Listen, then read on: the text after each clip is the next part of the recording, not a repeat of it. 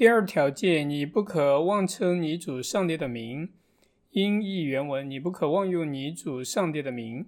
第一条诫指导人的内心，并教导信心的根基；而这条诫命引我们往外指挥口舌，对上帝有正确的关系。从心里所发出的第一样东西就是言语。如我前面所教导，当如何回答“人有一位上帝是什么意思”这个问题。你需学习完全明白这条及其他诫命的意义，并在自己身上实践。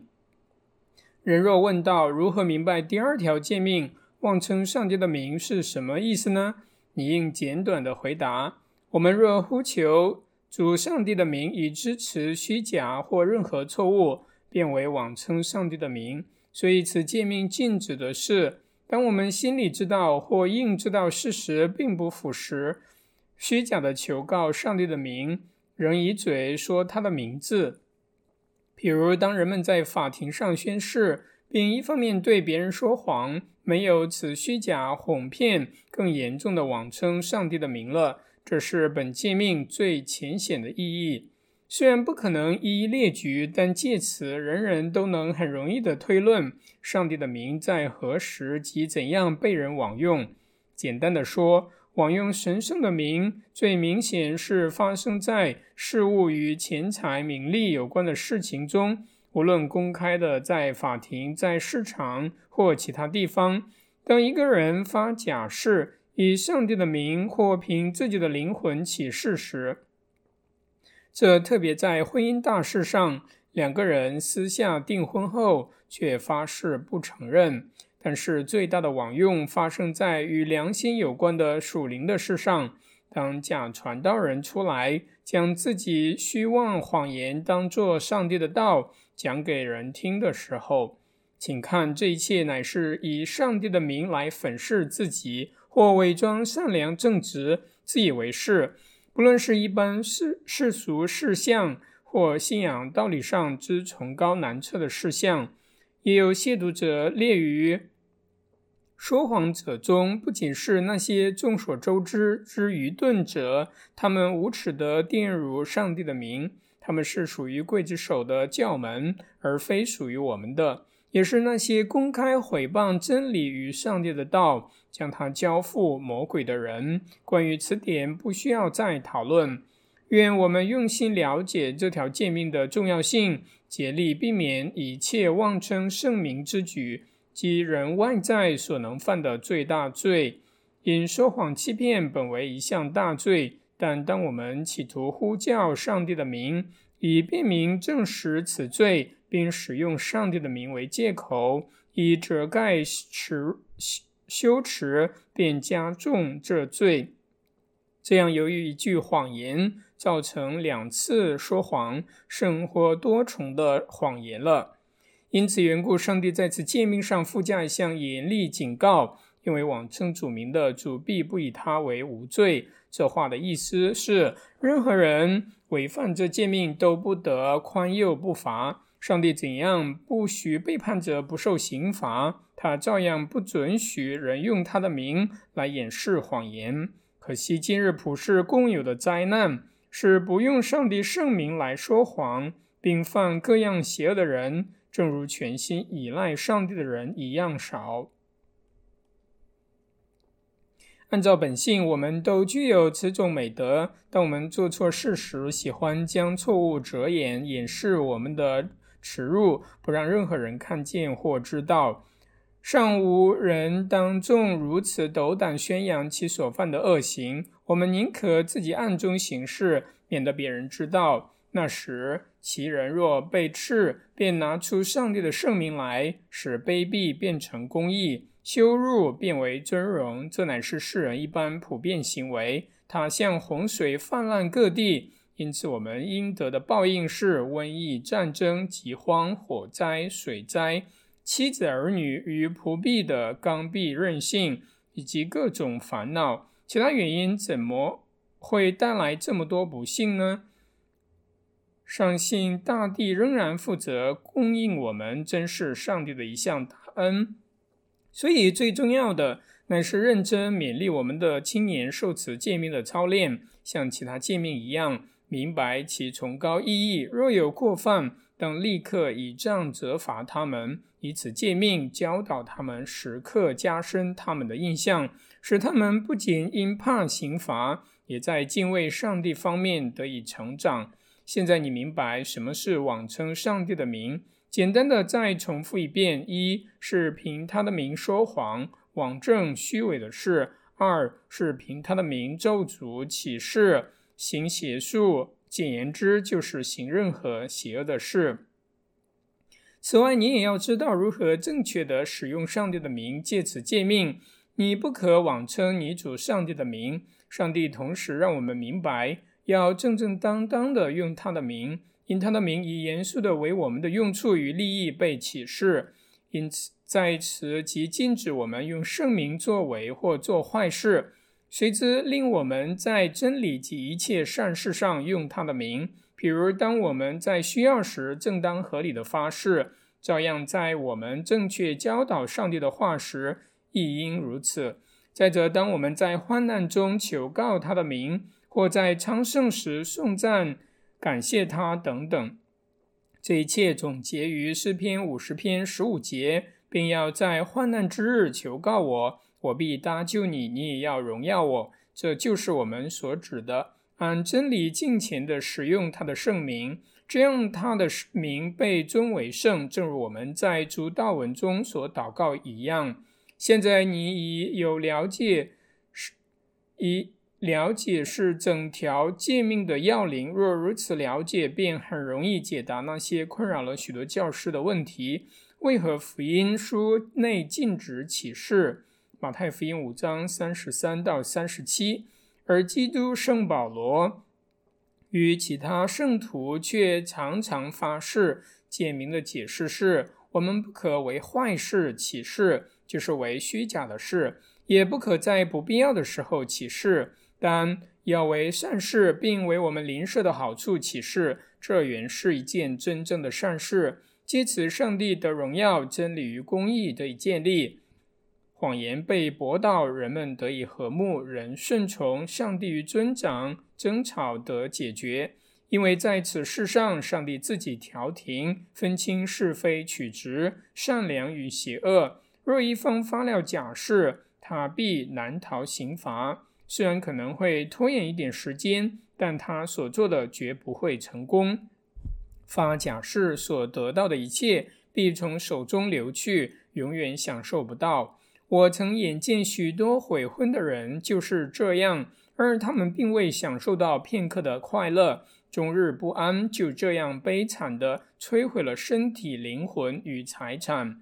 因此，我一再劝勉和督促，我们应当及时借警告、阻吓、制止和刑罚等方法。教导儿女不说谎，特别要避免妄称上帝的名。若让他们随己意行事，必难结善果。显然，今日世界比以前更坏，日无尊长，不顺从，既不忠又不信，只有刚愎无纪律的人。教训或刑罚对这种人也无济于事。这些都是上帝对任性藐视此诫命者的愤怒与刑罚。另一方面，当时刻催促并鼓励儿女尊敬上帝的圣名，在所欲一切的事情上，口中时刻不离上帝的名，因为真正尊敬上帝的名，就是借此盼望得一切的安慰，并为此呼求他。这样，正如我们前面所说，人先以心里相信应得之尊荣归于上帝，以后口里承认将荣耀归于他。这乃是令人蒙福得意的习惯，并对抵抗恶魔很有效。魔鬼永不窥视我们，潜伏着，不使我们陷入罪恶和耻辱、灾祸与困苦中。他不爱听上帝的名，有人诚心呼求他名的地方，他不能久存。上帝若不借我们呼求他的名以保守我们，必有许多惊人的灾难临到我们。我曾亲身尝试，从经验得知，在我呼求上帝的那一刻，免除了大灾难。我说：我们若要抵抗恶魔，就当时常将上帝的名挂在嘴边，使魔鬼不能如他所愿的损害我们。为达此目的，形成一种每日将自己、我们的灵魂与身体、妻子儿女、仆婢及所有的一切交托给上帝的习惯，求他在我们所遇见的各种需要中保护我们。这样，我们中间开始饭前祝福、饭后谢恩的习惯，早晚用特别祷文。儿女的习惯来源相同。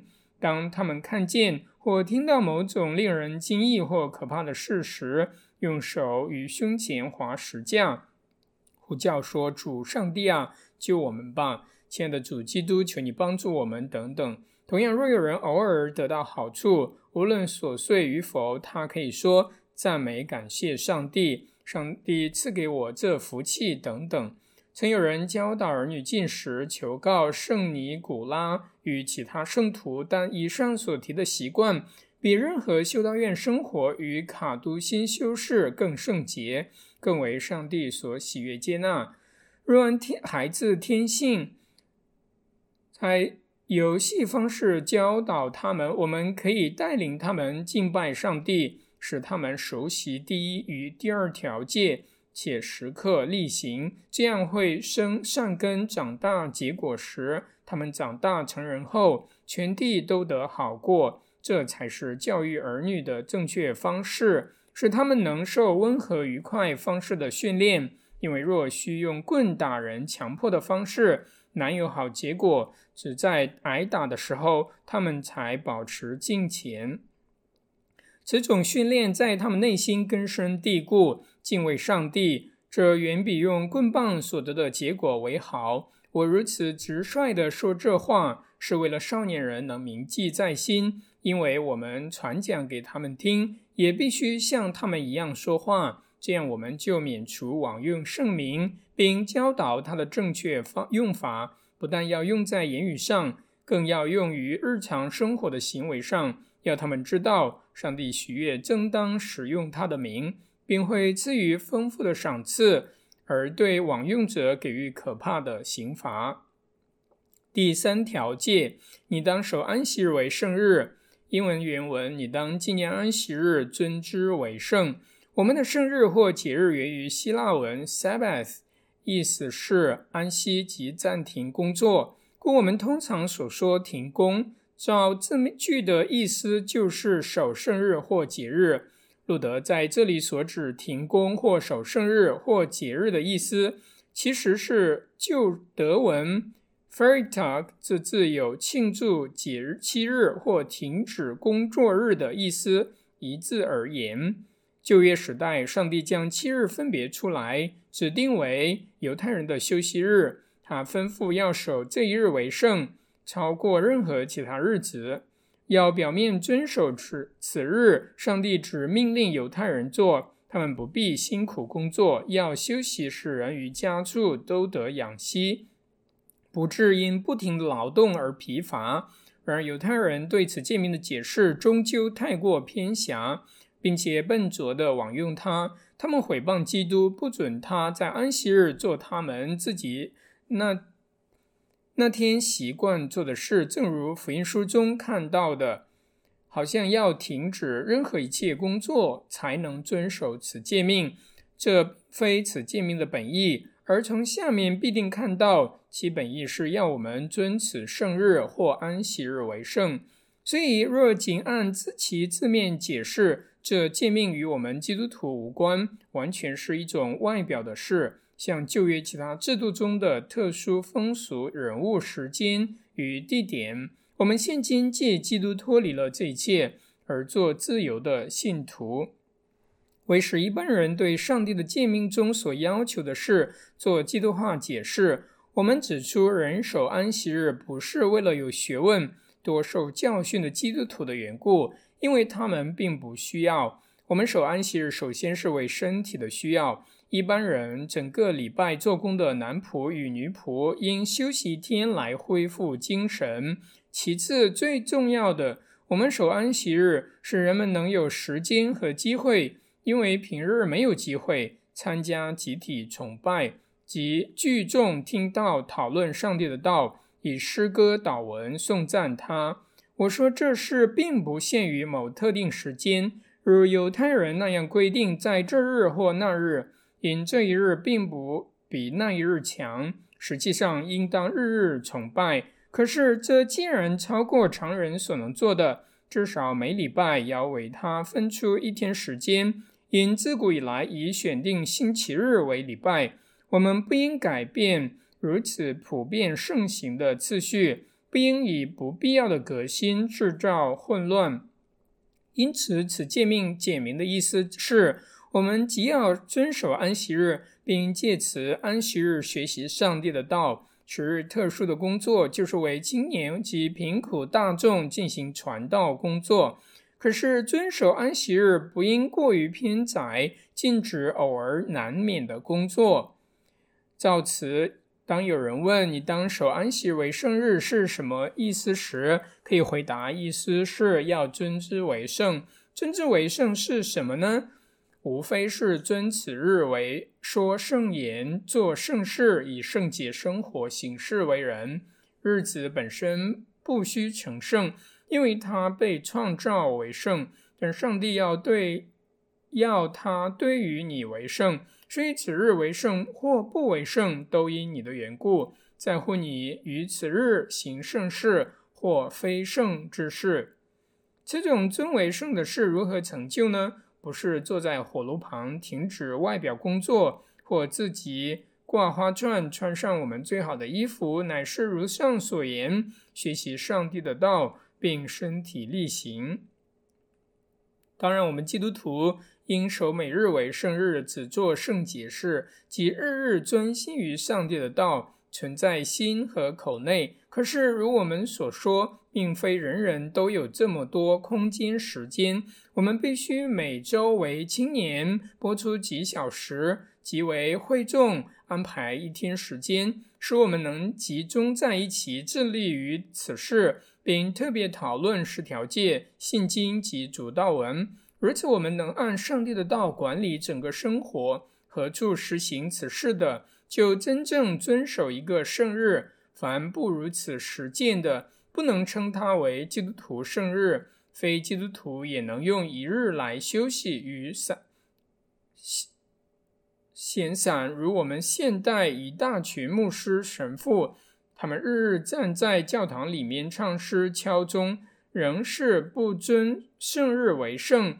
因为他们既不传讲，又不实践上帝的道，其教导及生活恰与道相反。上帝的道乃是超越一切的圣物，确实是我们基督徒所承认和拥有的唯一圣物。我们虽将众圣徒之骸骨或一切圣物与奉为神圣的礼服放在一起，但这些一点也不能帮助我们。因为都是一些死东西，不能使任何人成圣。但上帝的道是珍宝，能使万事成圣。众圣徒本身皆借圣道成圣。上帝的道在任何时间被教导、听闻、念诵、引读或默想，便有人有日子有工作，成为圣洁，不因外表工作，只因圣道的缘故。这道是我们都做圣徒。照此，我不断的重述：我们的生活与工作需有上帝的道引领，不然就不能蒙上帝的喜悦或称为圣。何处发生此事，诫命就在何处流传而成就。相反的，任何举动或工作若与上帝的道分离，在上帝的眼中变为不圣洁。不论如何。堂皇冠冕，或忠实此种此举动或工作，全然以圣古物装饰。例如那些不知道上帝的道，只在自己的善行上求圣洁的所谓属灵地位。所以要注意，这条诫命的重点不在乎休息，而在乎成圣，使此日应有其特殊圣功。行事者自己若不先为圣，其他的工作与职。职业不适合称为圣公，但在此守圣日时，须使行使者自己成为圣，这是成就为戒设上帝的道。如以上所说，地点、时间、人物及全部外在礼拜仪式，因而被设立指定，以使上帝的道能公开的发挥力量。既然这么多的事均根据上帝的道，以致若没有上帝的道，便不能尊任何圣日为圣。所以，我们必须知道。上帝强调要严格遵守这条诫命，凡轻视他的道、不愿听讲学习他，特别在所规定时间内不愿的人，上帝必定要刑罚他。故此，不仅那些肆意妄用、妄用并亵渎圣日的人违反这条诫命，像那些因自己的贪心或轻浮而疏忽听上帝的道。或在旅社与酒吧浪费时间、烂醉如泥的，并那一大群听虽听上帝的道，却当作听其他娱乐的人，他们听到只是出于习惯，听完又离开教堂。一年终了，他们所有知识与一年开始时无差别，同样违背了此诫命。以往人认为星期日，以往人认为星期日去望一回弥撒或听吟一篇福福音，便算适当的尊此日为圣了。无人问及上帝的道，并且没有教导他。现今我们虽已有上帝的道，仍未除掉枉用圣日的罪，因为我们自己只让人向我们讲道。劝勉我们，但是我们虽听到，却不甚关心。那么，请记着，你不但要关心听到，也要重视学道，并持守它。不可认为学道是随便或无关重要的事。这就是上帝的诫命，他必要你交代有关你如何听讲、学习、尊重他的道。那些不可一世的人，应受同样责备。因他们听了一两次讲道后，就生沉闷厌倦之感，以为自己已知道一切，不再需要教训。这正是列入死罪之一，是为疏懒及懒惰与饱足一种恶性有毒的瘟疫。魔鬼用以迷惑、混乱许多人的心，使我们不知不觉间被掳，将上帝的道偷偷的从我们心中夺去。所以我要告诉你，即使你非常熟悉上帝的道，可做万事的师傅，仍日日处于魔鬼的辖制下。魔鬼日以继夜，静静地接近你，诱惑你产生不幸的心和各种恶念。因此，你必须时刻不断将上帝的道存在心中、口中和耳朵里。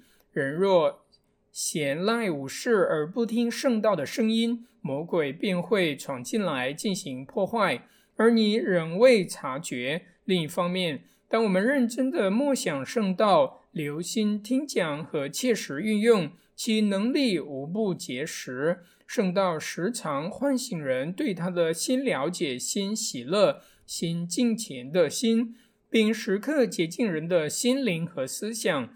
因上帝的圣言并非无所事事或死的。却是有效而活泼的，即使没有其他好处与需要催促我们追求圣道，尚且深知照此方法使魔鬼被赶逐，使这诫命得以遵守，而使每一个人受到激励，学习圣道比一切其他假冒为善的工作，其光彩更能得上帝的喜悦。